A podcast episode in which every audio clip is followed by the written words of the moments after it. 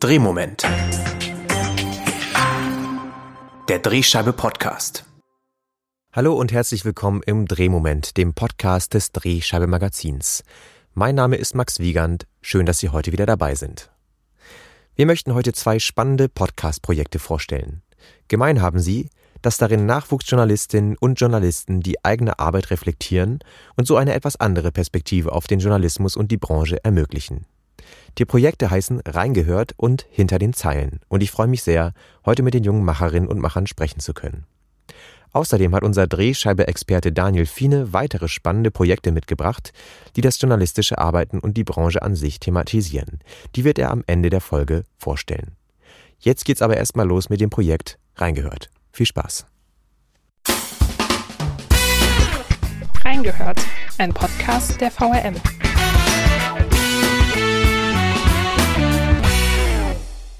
Der Podcast Reingehört ist ein Projekt des Wiesbadener Kuriers. In mittlerweile über 70 Folgen wird dort versucht, den Hörerinnen und Hörern eine andere Perspektive auf die Arbeit der Redaktion zu bieten. Darin sollen nämlich die Geschichten hinter den Geschichten erzählt werden. Ausgedacht, auch das ist besonders, haben sich das Projekt die Volontärinnen und Volontäre der Zeitung. Ich spreche jetzt mit Katharina Petermeier, die den Podcast mitgegründet hat, und mit Laura Haaf, die das Projekt mittlerweile betreut. Hallo, ihr beiden, herzlich willkommen. Hallo. Ja, fangen wir mal mit dir an, Katharina. Äh, reingehört, das gibt es jetzt seit April 2020. Wie kam das denn damals zustande und wie kamt ihr eigentlich darauf, dass ihr so einen Podcast über die Arbeit der Redaktion machen wollt? Ja, die Idee ist tatsächlich auf einer Autofahrt entstanden. Das war noch vor Corona-Zeiten. Als Volontäre besucht man ja auch regelmäßig Seminare extern und äh, hat da relativ lange Autofahrten, auf denen man sich unterhalten kann. Und auf genau so einer Autofahrt ist die Idee zu dem Podcast geboren, weil wir immer gesagt haben, es ist zwar schön, dass wir in den einzelnen Redaktionen ganz viel lernen, aber wir haben eigentlich gar nicht so die Gelegenheit, dass wir mal zusammen was machen. Und dann wurde ganz viel rumgesponnen, was man denn alles mal so angehen könnte und wie man vielleicht im Lokaljournalismus auch mal was anders machen könnte. Und eine Idee davon war eben dieser Podcast. Und es kam aber letztlich auch so zustande, dass wir in den Mittagspausen immer mit Reportern ja auch unterwegs waren und uns da unterhalten haben über die Recherchen, die gerade so liefen. Und die haben uns halt wahnsinnig spannende Einblicke gegeben. Und es war schon ein Anliegen, dann zu sagen, es wäre eigentlich total schön, wenn man diese Mittagspausengespräche einer breiteren Masse auch mal zugänglich macht. Denn das, was in Zeitungsartikeln und in Online-Artikeln erzählt werden kann, ist halt bei weitem nicht alles. Da stecken teilweise monatelange Recherchen hinter, von denen aber da draußen dann in der Form gar keiner so wirklich was mitbekommt. Ja, und äh, thematisch zeigt ihr dann natürlich auch eine ganz große Vielfalt, weil der Lokaljournalismus ja eben auch vielfältig ist. Also ihr greift die Dinge auf, über die ihr als Zeitung berichtet. Was für Themen sind das denn so unter anderem? Es sind tatsächlich immer so die Themen, die die Lokalredaktion in Wiesbaden und im Rheingau-Taunus-Kreis über eine längere Zeit beschäftigen, also mehrere Wochen, meistens mehrere Monate, die großen Debatten, die in den Städten und Gemeinden da geführt werden. Was uns in den vergangenen Monaten sehr, sehr stark beschäftigt hat, war zum Beispiel die Affäre um die Wiesbadener Arbeiterwohlfahrt. Da ging es um Vetternwirtschaft, um Machtmissbrauch. Die Geschichte, die hat der Wiesbadener Kurier maßgeblich mit aufgedeckt. Und da war natürlich ein Anliegen von uns zu sagen, was ist denn da eigentlich im Hintergrund passiert? Denn wenn man die Nachrichten online oder in der Zeitung liest, ist vielleicht der erste Eindruck beim Leser wirklich so, puh, was ist denn da los? Um dann wirklich mal zu zeigen, das ist keine Nachricht, die sich irgendwie ein Reporter im stillen Kämmerlein zusammengeschrieben hat, sondern da stecken wirklich intensive Recherchen dahinter. Und was hat es denn damit eigentlich auf sich? Genau, denn das Besondere an eurem Podcast ist natürlich auch, wie ihr euch diesen Themen annähert. Was versteht ihr denn darunter, die Geschichte hinter der Geschichte zu erzählen? Im Prinzip all das, was den Redaktionsalltag so ausmacht. Also von der Themensuche, um zu gucken, was beschäftigt die Leute denn eigentlich gerade, über die Gespräche, die dann geführt werden. Also ganz klassisch ist es halt nicht vielleicht der Beschluss, der im Stadtparlament gefällt wird, sondern die Diskussion, die sich am Rande ergeben hat. Die Gespräche, die ein Reporter dann mit den einzelnen Protagonisten noch geführt hat. Ähm, was sind denn da so auch für kleine Randgeschichten einfach entstanden? Gerade bei ähm, den Folgen zur Arbeiterwohlfahrt hat der Lokalchef und stellvertretender Chefredakteur Olaf Streubig zum Beispiel auch Einblicke gegeben, mit welchen Problemen sich die Redaktion denn im Alltag sonst noch so beschäftigen muss. Stichwort ähm, Unterlassungserklärungen, die da auf einmal ankamen, ähm, Anwaltsschreiben, was man beim klassischen Redaktionsalltag vielleicht im ersten Sinne gar nicht so präsent hat im Kopf, aber was dann halt auch damit zu tun hat. Und da wirklich zu sagen, was sind eigentlich so die Randgeschichten, die sich da bei so einer Recherche noch mit abspielen. Und ähm, das ist ja ein Teil von dem Podcast, aber an anderer Stelle ähm, erklärt ihr ja auch, wie eure, also das hast du ja gerade auch schon ein bisschen gesagt, also wie so die Arbeit generell funktioniert oder wie die Arbeit generell aussieht. Da gibt es zum Beispiel so eine Folge, wo ihr ähm, darüber sprecht, wie der Lokaldesk organisiert ist oder auch, was es so generell bei Recherchen eigentlich zu beachten gilt. Geht es da auch darum, dass die Zeitung so ein bisschen transparenter sein will, was die Abläufe angeht? Weil diese Debatte um Transparenz, die begleitet uns ja schon sehr lange auch. Total, absolut. Also das ist ähm, ja auch ein Punkt, der uns bei dem ganzen Projekt maßgeblich antreibt, zu sagen, wir müssen unsere Arbeit transparenter machen und wir müssen mit der Verantwortung, die wir als Lokaljournalisten haben, sehr, sehr sorgsam umgehen und den Menschen viel mehr erklären, was wir da eigentlich tun. Das ist definitiv ein Grund, warum es reingehört gibt, auch um so ein bisschen mit Vorurteilen aufzuklären und zu gucken, wie ist denn eigentlich der Alltag? Wir haben da nichts zu verstecken oder zu verbergen und da können wir die Karten gerne offenlegen und einfach erzählen, wie denn der Alltag bei uns aussieht. Ich glaube, das schafft am Ende ganz viel Verständnis für die Nachrichten, die auch dabei rumkommen und macht es auch ein bisschen greifbarer.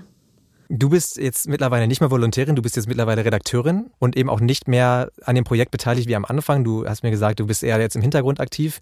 Aber stattdessen wird das Projekt äh, von neuen Volontärinnen und Volontären weitergeführt und dazu gehörst auch du, Laura, damit wir jetzt mal bei dir auch ankommen. Genau. Ähm, ja. Warum ist es denn, ähm, warum ist es denn für das Projekt eigentlich so wichtig, dass das die Volos sind, die die Fragen stellen? Also grundsätzlich ist es so, dass wir einfach näher an der Perspektive von den Lesern und Leserinnen dran sind. Wir waren das vor kurzem selber noch im Prinzip. Wir haben, wenn es gut läuft, die gleichen Fragen, die auch die Leserinnen und Leser haben und äh, können die dann eben auch stellen und halt auch eben das authentisch stellen. Also nicht, dass wir dann da stehen und sagen, okay, wie läuft das denn ab? Und die Leute denken sich, das weiß die Person doch schon längst, sondern wir sind im Prinzip in den Schuhen der Leser und Leserinnen. Das ist eben dann auch der Grund, warum wir irgendwann Platz machen müssen, abgeben müssen und nach dem Volontariat nicht mehr beteiligt sind an dem Podcast, weil, also ich merke es jetzt an mir, ich bin jetzt ein Jahr dabei, das ändert sich halt auch. Manche Fragen stellt man nicht mehr, weil die Abläufe einem bekannt sind. Manche Fragen kommen dann dazu, was auch gut ist, aber irgendwann ist es halt so, dass man zu viel weiß im Prinzip und dann ist es interessanter, neue Perspektiven zu haben, vielleicht auch neue Fragestellungen zu haben. Und deswegen kommen dann die äh, neuen Volontäre, die dann eben das auch für das ganze Volontariat begleiten. Was bekommt ihr eigentlich so für Feedback von den Kolleginnen und Kollegen, mit denen ihr da sprecht? Also diese erfahrenen, die alten Hasen, sage ich jetzt mal. Wie ähm, ist das eigentlich für die, dass die plötzlich mal in diese, in diese Rolle kommen oder auch irgendwie diesen Moment mal haben, in dem sie eben so detailliert über sowas sprechen können? Äh, sehr positiv tatsächlich. Also es ist so, dass die Kolleginnen und Kollegen, die das jetzt schon gemacht haben, also es sind noch nicht alle, es gibt auch welche, die äh, häufiger immer, immer wieder kommen, die dann aber auch sagen, dass sie sich halt selber nochmal mit einem Thema auseinandersetzen, worüber sie geschrieben haben oder worüber sie sich andersweitig beschäftigt haben. Aber die Fragen, die wir stellen, die werden oft einfach auch nicht gefragt. Und dann nochmal so in die Tiefe zu gehen und sich so mit etwas auseinanderzusetzen, womit man sich vielleicht in manchen Fällen schon dreiviertel Jahr beschäftigt hat, ist einfach nochmal selbst eine neue Perspektive und man kann selbst reflektieren, wie bin ich das eigentlich angegangen, wie ist es eigentlich gelaufen, was habe ich gut gemacht und was ist vielleicht auch nicht so gut gelaufen, was kann ich das nächste Mal ändern. Also sehr viel mhm. Selbstreflexion ist daran beteiligt. Von beiden Seiten, von unseren und von den Kollegen und Kolleginnen. Was sind denn so konkrete Dinge vielleicht, die ihr vielleicht auch beide benennen könntet, die ihr jetzt so selbst da so auch mitgenommen habt im Laufe der Zeit? Ja, also für mich ist es grundsätzlich so, dass ich sagen würde, man ist insgesamt im Volontariat in so einem sehr starken Reflexionsalltag äh, drinne. Also man bekommt sehr, sehr viel Feedback, sehr, sehr viel Input und muss das dann oder versucht es umzusetzen. Da ist der Podcast natürlich Teil davon. Also wenn es gut läuft, lernt man von Kollegen und Kolleginnen, die sehr, sehr erfahren sind, eben einfach, wie man an ein Thema rangeht, was grundsätzlich erstmal sehr interessant ist. Das ist aber wirklich nicht podcast-spezifisch für mich. Also das ist halt die ganze Zeit eigentlich jeden Tag so. Und was halt auch nochmal positiv ist, man kommt ins Gespräch mit Kollegen und Kolleginnen, die man halt vielleicht sonst nicht sehen würde, lernt dann irgendwie über Themen, wo man auch nicht so drin ist und erweitert allein damit schon so sein Wissen. Und dann ist es eben auch so, dass man vor und nach der Aufnahme Zeit hat, nochmal mit den Kollegen zu sprechen. Und das ist auch sehr, sehr wertvoll. Also, dass man da nochmal kurz ins Gespräch kommt. Ich hatte kürzlich eine Situation, wo ich mit einem Kollegen gesprochen habe, der selber Podcasts macht und dann in die Richtung Feedback bekommen habe, was halt auch einfach sehr hilfreich ist. Ja, der Podcast hat sich da tatsächlich zu so einem kleinen, geschützten Raum entwickelt, wo man sich einfach mal ausprobieren kann und wo man zum einen inhaltlich von den Kollegen wahnsinnig viel lernen kann, aber wo man auch einfach mal ausprobieren kann, wie man denn ein Interview aufbaut, wie man seine Fragen stellt und da im Anschluss sehr, sehr wertvolles Feedback bekommt. Und das ist für die Volontäre eine super ja, Ausprobierecke quasi geworden, um einfach mal Dinge zu machen und auch da sehr, sehr wertvolles Feedback hinterher zu bekommen. Wie wird denn euer Podcast so generell angenommen? Was bekommt ihr da für Reaktionen auch von den Hörerinnen und Hörern? Also wir nähern uns ja langsam den 100 Folgen, kann man jetzt auf jeden Fall schon so sagen. Da sind das so etwa, also ein bisschen mehr als 20.000 Aufrufe, was natürlich sehr, sehr positiv ist. Und grundsätzlich hatte ich tatsächlich die Situation, was äh, für mich so ein Schlüsselmoment gewesen ist. Also wir hatten ja die Folge zum Statistischen Bundesamt, das ist Folge 63 für alle, die die jetzt danach nochmal hören möchten. Und ich war Anfang Juli dann auf meiner ersten Grillparty seit Corona. Und da haben sich zwei Leute über Thiel und über das Statistische Bundesamt unterhalten und eben dann auch die Podcast-Folge erwähnt. Und es war dann so, ja, ich habe einen Podcast zugeschickt bekommen zu dem Thema und das war super interessant. Da ist alles richtig gut zusammengefasst gewesen und auch die ganzen Hintergründe zur Berichterstattung. Und ich muss irgendwie sowas geantwortet haben wie, hey, das ist mein Podcast. Und das war auf jeden Fall ganz cool von Gleichaltrigen halt auch zu hören, dass sie den Podcast kennen ohne dass ich da selbst in dem Moment für irgendwie Werbung gemacht hätte oder darüber gesprochen habe. Das heißt, ihr erreicht auch die berühmte jüngere Zielgruppe, die eben nicht so oft zu erreichen ist, als also nicht so einfach zu erreichen ist für Lokalzeitungen.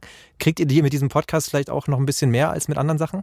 Das auf jeden Fall. Ein sehr, sehr wichtiger Punkt ist da, glaube ich, einfach, dass der Journalismus von Gleichaltrigen gemacht wird. Also die Fragen werden von den Volontären gestellt, die ja auch Mitte, Ende 20 meistens sind und dann natürlich auch die Interessen und die Fragezeichen, die man da als Hörer vielleicht selbst im Kopf hat, einfach auch mal gestellt werden. Und ähm, da erreichen wir tatsächlich durchaus eine jüngere Zielgruppe, was uns natürlich tierisch freut, weil das ist ja auch ein Anliegen, Fragen zu transportieren, die uns selbst auch einfach umhertreiben und hoffentlich auch viele in unserer Generation. Und äh, Katharina, das weiß ich auch, ihr habt ja sogar einen Preis bekommen für den Podcast, den hast du noch entgegengenommen. Ja. Was, was war das denn für ein Preis? Das war ein Sonderpreis des Medienspiegel, den wir da bekommen haben. Die werden vergeben für Projekte, die sich in besonderer Weise für transparenten Journalismus einsetzen. Und da waren wir neben Projekte des Deutschlandfunk, der Schwäbischen und ähm, der Süddeutschen Zeitung mit vertreten, was uns tierisch gefreut hat. Ja, super herzlichen Glückwunsch euch dazu nochmal. Dankeschön. Ähm, und vielen Dank, dass ihr uns das Projekt heute mal vorgestellt habt. Äh, vielleicht abschließend, ihr habt schon ein paar Beispiele genannt, aber wenn man jetzt, also natürlich sollen unsere Hörerinnen und Hörer alle Folgen sich mal anhören, den ganzen Podcast hören, aber wenn ihr jetzt eine Folge hättet, wo ihr sagen würdet, äh, da kommt so ein bisschen das rüber, was ihr da macht, da ist vielleicht so die Essenz des Podcasts, welche wäre das denn? Das sind tatsächlich auch die Folgen, die am meisten gehört wurden. Zum einen die Aufruhr um den Chef des Statistischen Bundesamtes, Georg Thiel, Genauso wie unsere Kurzserie zur Arbeiterwohlfahrt in Wiesbaden. Also die sind super spannend, weil da wirklich monatelange Recherchen offengelegt werden mit Wendungen, die man so vielleicht nicht immer hätte vorhersehen können. Und ein leichteres Thema vielleicht noch. Wir haben eine Folge, das ist ein Gespräch der Generationen. Das ist ganz schön, wenn man da so den Unterschied zwischen Neu-Volontariat und äh, dem ältesten Reporter vom Wiesbadener Kurier sieht und da eben, was hat sich verändert. Und das ist einfach unterhaltsam und schön, sich anzuhören. Und man erfährt viele Dinge, die man vorher vielleicht noch nicht gewusst hat. Super, dann äh, also absolute Hörempfehlung. Wir packen das in die Show Notes, wir verlinken zu euch. Ganz vielen Dank nochmal, dass ihr heute dabei wart. Danke auch. Dankeschön.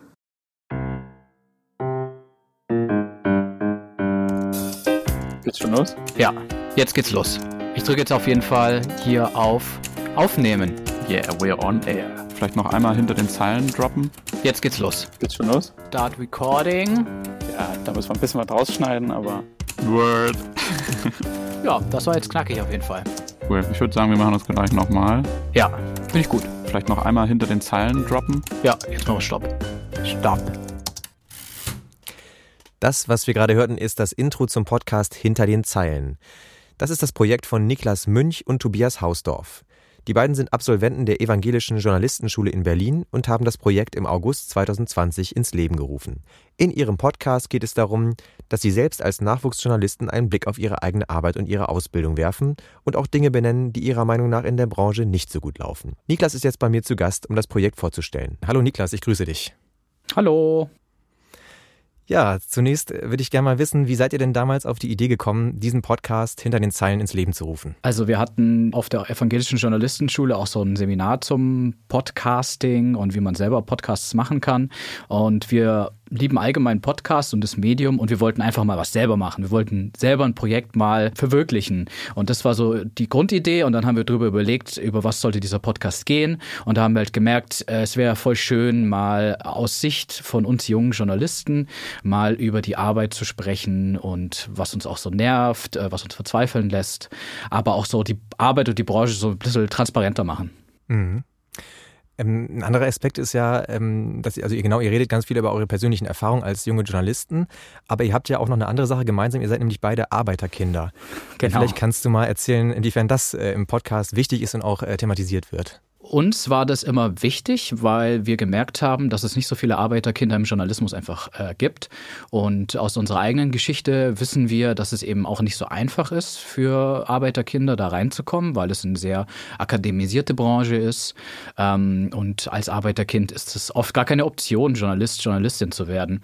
Und uns war das wichtig und wir wussten gar nicht, dass es anderen Menschen auch wichtig sein könnte. Deswegen haben wir das am Anfang zumindest nicht so stark gemacht. Aber als wir dann vor allem eine Folge dann wirklich nur dem Thema gewidmet haben, haben wir dann gemerkt, dass es extrem vielen Leuten sehr wichtig ist, weil mhm. das war die Folge, die am meisten gehört wurde und eine extreme Resonanz äh, nach sich gezogen hat. Mhm.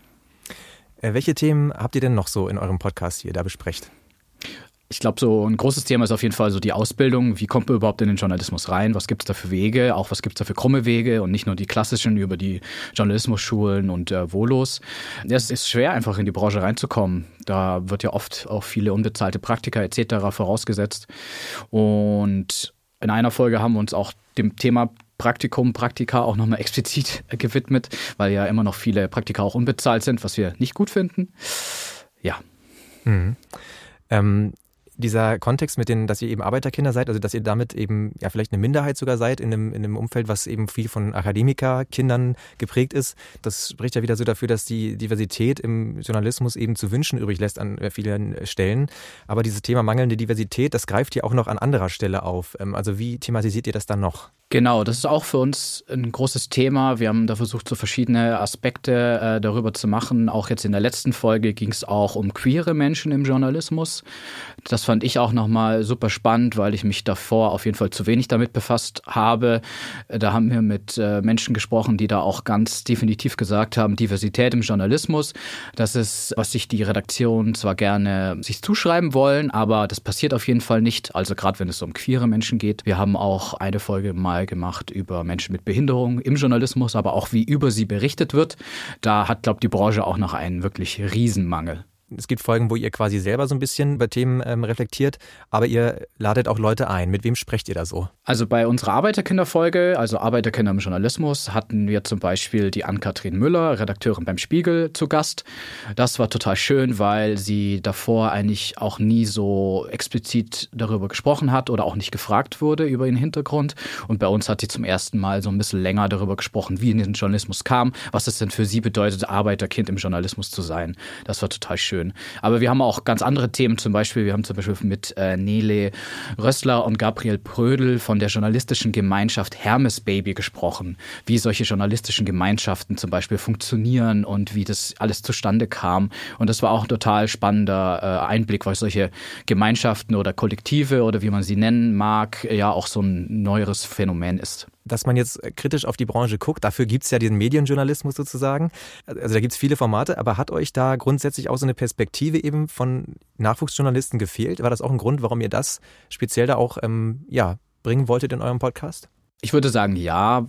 Vor allem so ein Blick von wirklich jungen Medienschaffenden äh, auf die Branche, so junge Medienschaffende für junge Medienschaffende. Das haben wir vorher so nicht gesehen, wo auch wirklich ganz offen und transparent gemacht wird, wo sich auch irgendwie ausgekotzt werden darf und viele Themen, also dieses Arbeiterkinder im Journalismus-Thema oder auch diese starke Akademisierung im Journalismus, das hatte ich vorher auch immer sehr wenig oder fast gar nicht irgendwie wahrgenommen. Und wir merken auch an den Zuschriften und an eine Resonanz, dass wir auf jeden Fall so ein Angebot geschaffen haben, was die Leute auf jeden Fall mögen und was vorher gefehlt hat, ja. Genau, also einmal gibt es diesen kritischen Blick, aber andererseits ähm, reflektiert ihr ja auch ganz viel über euer eigenes Handwerk. Also mhm. die zweite Folge jetzt zum Beispiel, da, das fand ich auch sehr interessant. Mhm. Da habt ihr zum Beispiel, redet ihr davon, wie euch mal so Interviews mal so richtig auch missgelückt sind, ja, ähm, ja. was da so schiefgelaufen ist. Und an anderer Stelle erklärt ihr ja auch, auch spannend, für mich dann auch natürlich als Podcaster hier, äh, wie startet man eigentlich einen Podcast und welche mhm. Fehler macht man dann natürlich. Äh, das Motto ist ja bei euch dann irgendwie so, lernt aus unseren Fehlern, das sagt ihr ja so. Das heißt, ja. ähm, ihr wollt da auch so ein bisschen so eine Art Ratgeber sein. Auf jeden Fall. Ein bisschen die Arbeit auch transparent machen, vielleicht sie auch ein bisschen entzaubern, weil ich hatte auch immer so einen extremen Respekt vor journalistischen Tätigkeit. Das war für mich immer so weit weg. Und wenn man da auch einfach mal so aufzeigt, hier, so geht es und das ist irgendwie auch nur irgendwie so ein Handwerk, was man lernen kann. Ich glaube, das hilft anderen, vor allem Leute, die sich erst für Journalismus interessieren und da noch gar nicht so richtig drin sind. Vielleicht hilft es denen zum einen. Und dann äh, auch ganz wichtig für uns so eine Fehlerkultur die unserer Meinung nach auch äh, im Journalismus echt ja, nicht so wirklich herrscht und da so ein bisschen mehr so eine Fehlerkultur auch zu entwickeln und einfach mal zu sagen, guck mal hier, das ist richtig schief gegangen und jetzt gucken wir mal drauf, äh, was war da los. Äh, du hast schon gesagt, also natürlich, das, das richtet sich so an eben Leute, die auch vielleicht sich überlegen, Journalisten zu werden oder auch eben schon in der Ausbildung sind. Ähm, aber wie wird das denn bislang so konkret angenommen? Wie ist so das Feedback auf euren Podcast? Wo wir viel Feedback bekommen, sind solche Folgen, wo wir wirklich über die Ausbildung sprechen, weil ich glaube, das interessiert vor allem sehr viele Leute, die eben selber der Nachwuchs sind, die vielleicht Ende, Mitte 20 sind und in den Journalismus rein wollen. Da bekommen wir viel Feedback, dass es hilft und wir merken einfach, dass es die Leute sehr interessiert. Ein großes Feedback kriegen wir auch immer wieder für so, wir nennen es so ein bisschen so Service-Themen. Wir haben eine mhm. Folge, mhm. haben wir einfach nur dem freien Arbeiten gewidmet und äh, wie das so geht, was da auch die Probleme sind und was auch die Tipps sind von einzelnen JournalistInnen. Das haben die Leute auch sehr gut angenommen, unsere Hörenden. Und habe ich vorher schon erzählt, das größte Feedback, äh, was wirklich umwerfend war, war eben die Folge über das Arbeiterkinder im Journalismus-Dasein, wo wir selber nicht damit gerechnet haben, dass das so viele interessiert und ähm, wirklich berührt. Ja, dann vielen, vielen Dank, dass du uns das äh, heute mal so vorgestellt hast, euren Podcast. Da kann man natürlich reinhören hinter den Zeilen, das äh, werden wir in den Shownotes verlinken. Abschließend ähm, würde ich gerne noch mal wissen, Vielleicht ist es auch top secret, aber du kannst ja vielleicht schon mal verraten, welchen Themen ihr euch demnächst so annehmen wollt. Nächste Themen sind auf jeden Fall, was uns sehr interessiert hat, waren zum Beispiel so Themen wie die zunehmende Akademisierung im Journalismus. Wir hatten schon das Arbeiterkinder-Thema, aber wir wollen uns da auch nochmal angucken, warum ist es denn so akademisiert und wie ist das auch auf Leute, die eben zum Beispiel gar nicht studiert haben, weil Tobi und ich, wir haben auch studiert, wir sind die Ersten aus der Familie, die studiert haben, aber wie ist es eigentlich für Menschen, die wirklich auch gar nicht studiert haben und in den Journalismus reinstarten? Wir wollten uns auch, ähm, was in der letzten Ausgabe der Netzwerkrecherche, die hatten ja ihr 20-jähriges Jubiläum und haben da ein Heft veröffentlicht und da gab es einen Debattenbeitrag, der nannte sich Radikaler Journalismus. Da wurden ein paar Thesen aufgestellt, wie sich der Journalismus verändern möchte. Da möchten wir mit den ähm, Menschen, die dahinter stehen, auch nochmal äh, länger drüber reden, was das denn wirklich bedeutet. Also, da gibt es viele spannende Themen in Zukunft bei Hinter den Zeilen. Schön, dass du heute zu Gast warst bei uns und den Podcast vorgestellt hast, Niklas. Vielen Dank. Ich danke. Wie eingangs versprochen hat unser Drehscheibe-Experte Daniel Fiene ergänzend zu diesen beiden Projekten noch einige weitere Podcast-Projekte gefunden, in denen sich Journalistinnen und Journalisten mit der eigenen Arbeit auseinandersetzen. Um welche das sind, das erklärt er uns jetzt. Starten wir unsere akustische Tour auch mit einem Format von und für junge JournalistInnen. Ann-Kathrin Weiß und Luca Schmidt-Walz reflektieren die Rolle ihrer Generation im Journalismus. Früher war alles anders. Früher war die Geschichte immer größer als der Autor oder die Autorin. Aber das sind nicht mehr die Zeiten, in denen wir leben. Und das kann man natürlich als etwas wahnsinnig Schlechtes begreifen. Das kann man aber auch als etwas Positives begreifen und als etwas, was an alten Strukturen rüttelt. Das ist Druckausgleich, der Podcast des Journalists, dem Magazin für JournalistInnen in Deutschland. Und in Folge 10 geht es um die Frage, Luca, was haben wir jetzt eigentlich in den letzten 10 Folgen gelernt? Was sind wir für eine Generation an JournalistInnen und wie geht es für uns weiter? Eine ganze Menge Fragen. Die erste Staffel von Druckausgleich ist komplett.